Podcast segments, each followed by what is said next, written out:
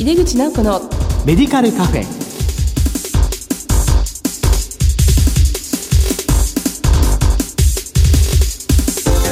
こんばんは。帝京平成大学薬学部の井出口直子です。井出口直子のメディカルカフェ。この番組は医療を取り巻く人々が集い語らい情報発信をする場です。さて今月の特集テーマは地域フォーミュラリー推進と学会設立についてですこの後ゲストにご登場いただきます。お楽しみに。入れ口直子のメディカルカフェ。この番組は武田手羽の提供でお送りします。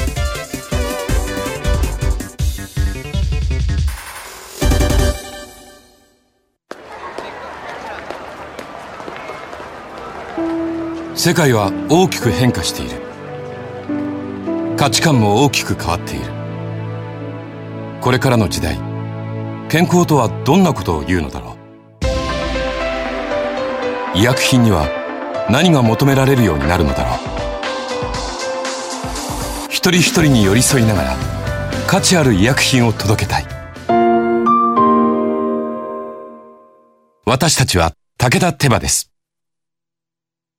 地域フォーミュラリー推進と学会設立について特集の2回目です。今回は学会設立と課題解決に向けてと題してお送りします。今月のゲストは東京大学大学院医学系研究科特任教授の今井博久さんです。どうぞよろしくお願いいたします。はい、よろしくお願いいたします。はい、今年6月には今井先生が理事長となられて一般社団法人日本フォーミュラリー学会を発足されました。地域フォーミュラリーの策定にあたっては今後どのように後押ししていこうというお考えでしょうかはい。まさに後押ししていくっていうか、支援していく。これがまあ日本フォーメラリー学会の設立した一番の理由ですね。というのもですね、やはりあの、マンパワーや人材が全ての地域で充足しているわけでは限らないので、学会はですね、まずあの、モデルフォーミュラリーっていうものを学会の会員に提供していこうと思ってます。大体モデル的なフォーミュラリーを学会のホームページに会員の方は見れますので、それを叩き台にして、そしてそれを使用して地域のまあ、処方する、薬物治療をする実際の医師、まあ、医師会の先生方、薬剤師、薬剤師会の先生方が集まって、ワイワイガヤガでいいと思うんですよ。ワイガヤ方式で検討する。そして、その地域の医療事情に基づいて、地域独自の地域フォーミュラリを作成していただけたらと思います。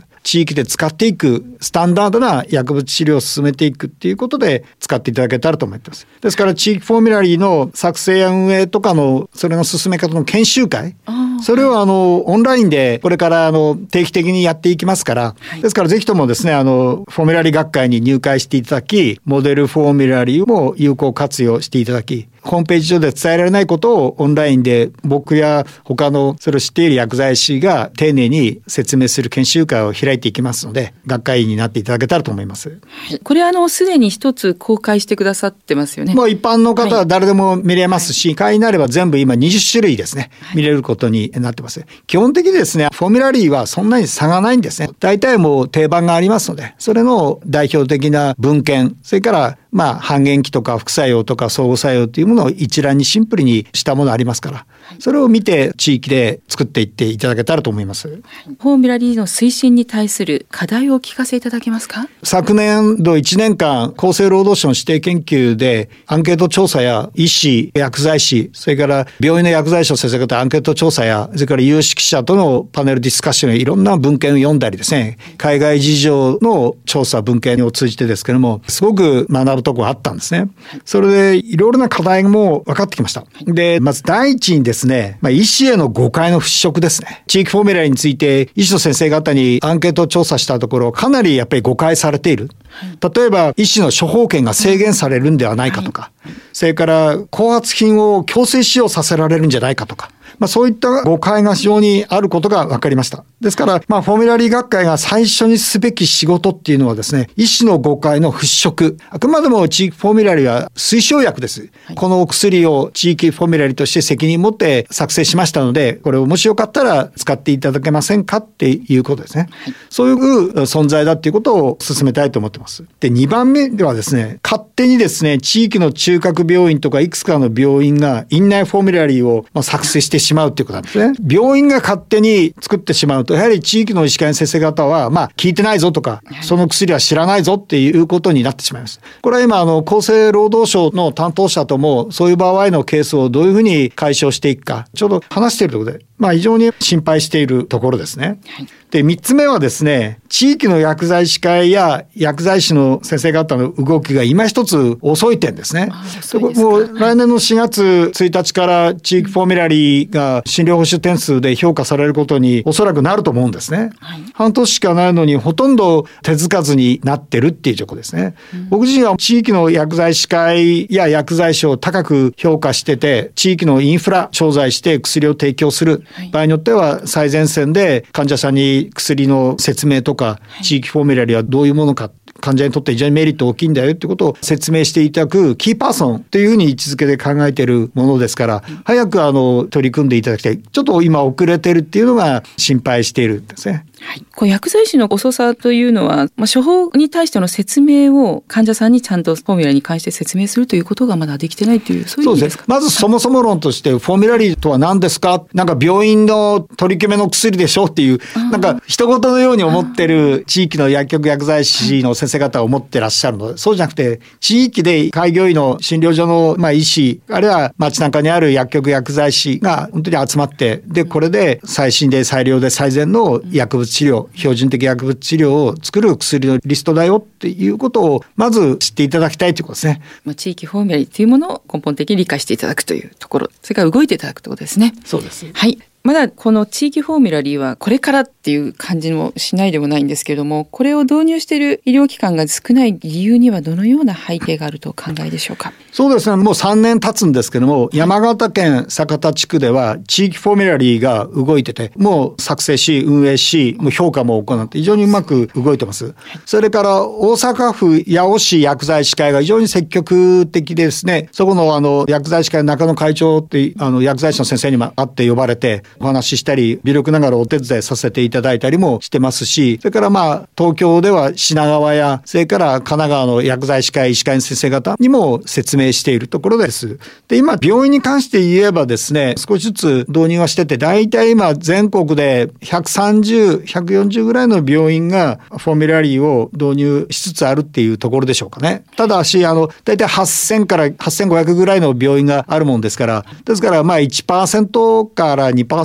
っていうところですね。で、なかなか地域に今フォーミュラリーが浸透してない理由っていうのはですね、やはりまず地域フォーミュラリーっていうこと自体がなかなか誤解もあったりして、まず、まあその存在とかどういうふうにやっていったらいいか。で、医師へのアンケート調査した時も、地域フォーミュラリーって何ですか？それを知らないので回答できませんって 書かれてしまっていいか、無記入っていうアンケートも結構あったんですよ。まず知ってもらって、その次にメリットが非常に大きい標準的な薬物治療で、まあズバリ言いますと、医師が必ずしも適切な薬物治療をできるとは限らないんですね。地域フォーミュラリーがあれば、きちっと安全、安心で患者も納得いく、で、お財布にも優しい、そして最新、最善、最良の薬物治療、標準的薬物治療ができるっていうメリットを、まあ、処方する先生方にも、まずは理解してもらいたいですね。あと、薬剤師も同様な認識っていうか理解が少ない。まあ、そういうことがちょっと現状では普及していない理由だと思います。この辺をですね、日本フォーミュラリー学会のまず最初に取り組む仕事かなと思ってます。はい、今おっしゃっていただいたようにこう山形県の酒田地区はもう3年かけてこれはやはりこう連携がいいっていうことなんでしょうかね。そうですね。あそこはあの地域医療連携推進法人日本海ヘルスケアネットっていうのがありまして、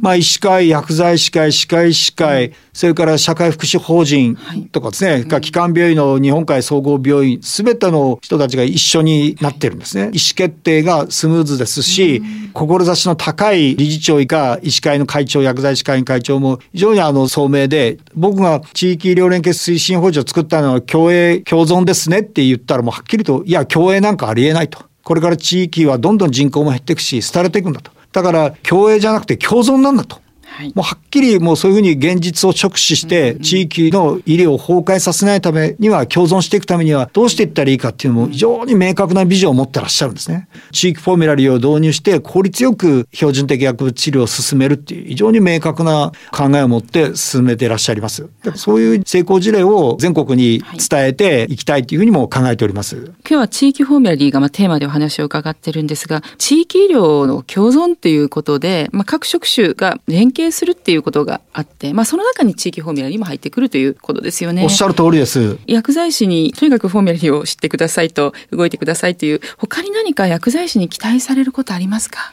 地域の薬局薬剤師、あるいは薬剤師会の先生方は、もう地域フォーミュラリーのキーパーソンですね。もうなくてはならないキーパーソンだっていうことを認識してほしい。それはですね、海外で導入している国々も同じく、もうキーパーソンは薬剤師ですね。薬剤師が地域フォーメラリーに関する薬の基礎的な情報を集めて、価格から作用から半減期、相互作用から文献、すべてを準備して、そして会議に臨むんですね。ですから薬剤師がやはり医薬品情報を収集、整理、整頓してのが薬剤師の役割。で、医師はですね、逆に、その患者への効果とか、副作用とか、不平不満とか直接聞きますから。ですから、それで、この中で薬はこうだろうっていうかね、医師と薬剤師の共同作業なんですね。一緒に協力し合う方の共同作業っていうことですね。地域フォーミュラリーの導入や実施、運営に関しては、ぜひとも、まあ、病院の薬剤部もそうですし、地域の薬局薬剤師の先生方にはですね、本当に本気になっていただいて、自分たちがキーパーソンになって、自分たちが関わっていかなければ、地域フォーミュラリーは進まないんだと。はい、これからの時代は薬剤師が中心になっていくんだっていうね。そういう考えを持っていただけたらと思います。もうぜひ薬剤師は気概を持ってですね、地域連携の中でも特にこのフォーミュラリーの推進は薬剤師がキーパーソンだ。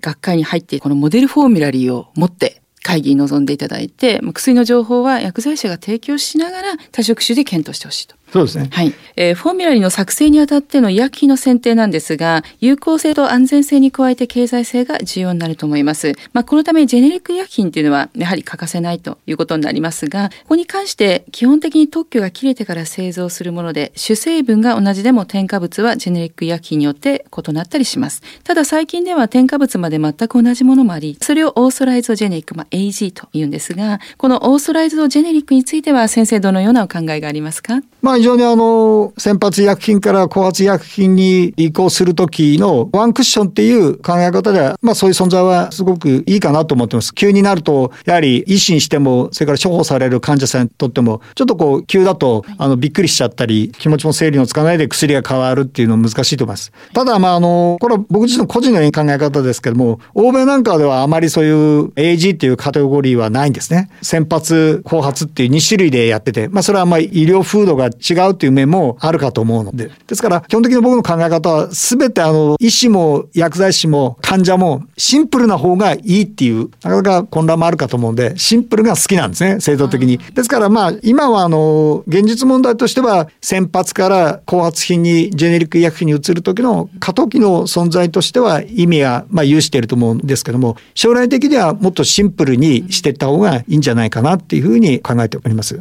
それもまあ、フォーメラリー学会としても、どういうふうにしていったらいいかっていうのをちょっと議論のテーマに挙げて検討していきたいというふうに思ってます。はい、はい、えー、この地域フォーミュラリーを導入した後には、この地域医療への影響の評価っていう重要性も出てくると思うんですけど、これについてはどのようなお取り組みがありますか？はい、非常にいい質問だと思います。やはりあの新しく地域フォーミュラリーが導入した後に、それがどういう影響を与えているのかっていう様々な評価をするっていうこと非常に重要です。で、今日本で一番先行して最初に地域フォーミュラリーが導入した山形県酒田地区ではですね、独自に運用している調剤情報共有システムっていうのがあるんですね。で、マイナンバーを使ったりしていて、非常にあの、精度の高いものを、まだまだあの、数は多くないんですけども、そういうのもあの、運用して、で、あの、ホームページにはきちっと地域フォーミュラリー導入後の使用量の変化とか、それから薬剤費がどれだけ変化したかなどっていうものをタイムラグなしですね。普通あのレセプト使うと数ヶ月遅れでの評価っていうふうになるんですけども、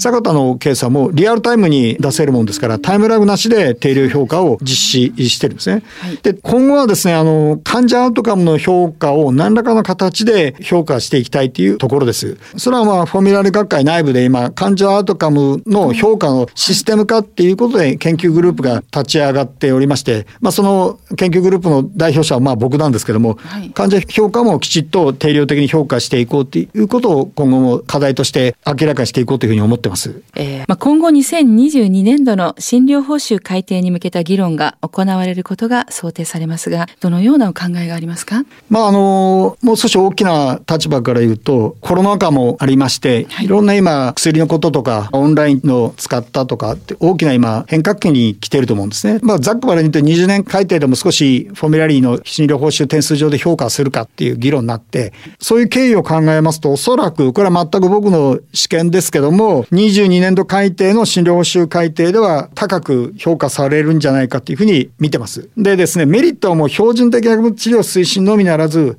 非専門医でも最高水準の薬物治療が可能になるんですよ。あの、最新で最良で最善の地域フォーミュラリー EBM に乗っ取った推奨薬があれば、非専門医でも迷わず最高水準の薬物治療ができるんですね。それから診療所で使っている薬と病院で使っている薬って違うんですね、現状では。ですから診療所と病院で統一性、継続性ある処方ができる。それからですね、もう日本ほど過剰な種類の医薬品っていうものはないんですよ。ですから現状のですね、過剰な種類の医薬品を減らして、地域フォーミュラリで、そうすると薬局の在庫もすごく減りますし、卸も多品種、多品種の搬送もしなくていいとかってですね、そして地域連携も促すっていう、今挙げたようなもう数多くのメリットがあるんですね。ですからそういったメリットがあるからこそ、診療報酬改定で高く点数をつけて日本で推進するっていうことなんですね。はい、えー、先生、今後この学会でお取り組みになりたいこととか、あと薬剤師のメッセージがありましたらお願いします。はい。コロナ禍で一気に時間軸が5年10年早くなって新しい時代を迎えるんだと。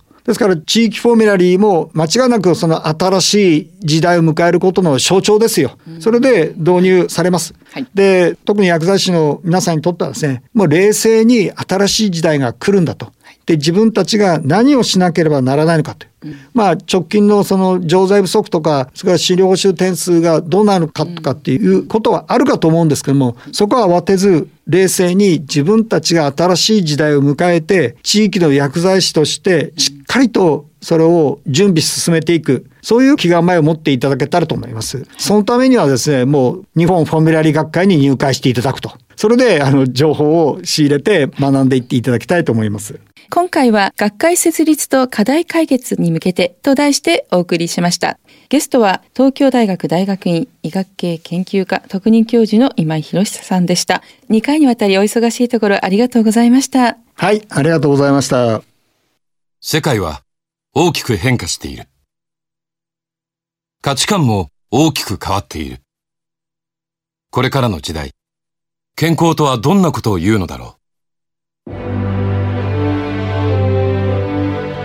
価値あるラインナップで信頼性の高い医薬品をお届けします。一人一人に向き合いながら、どんな時でも健康を咲かせる力を。私たちは武田手羽です。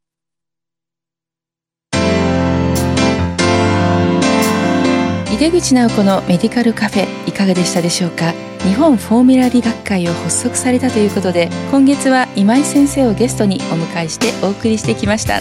フォーミュラリーの作成には薬剤師の役割が非常に大きいということを先生もおっしゃっていましたね。キーパーソンとして医薬品の正確な情報をもとに地域医療に貢献していきたいですね。毎月第2第4木曜日夜11時30分から放送中の井出口直子のメディカルカフェ。次回は11月11日の放送です。皆様どうぞお元気にお過ごしください。それではまた帝京平成大学の井出口直子でした。井出口直子のメディカルカフェ。この番組は武田手羽の提供でお送りしました。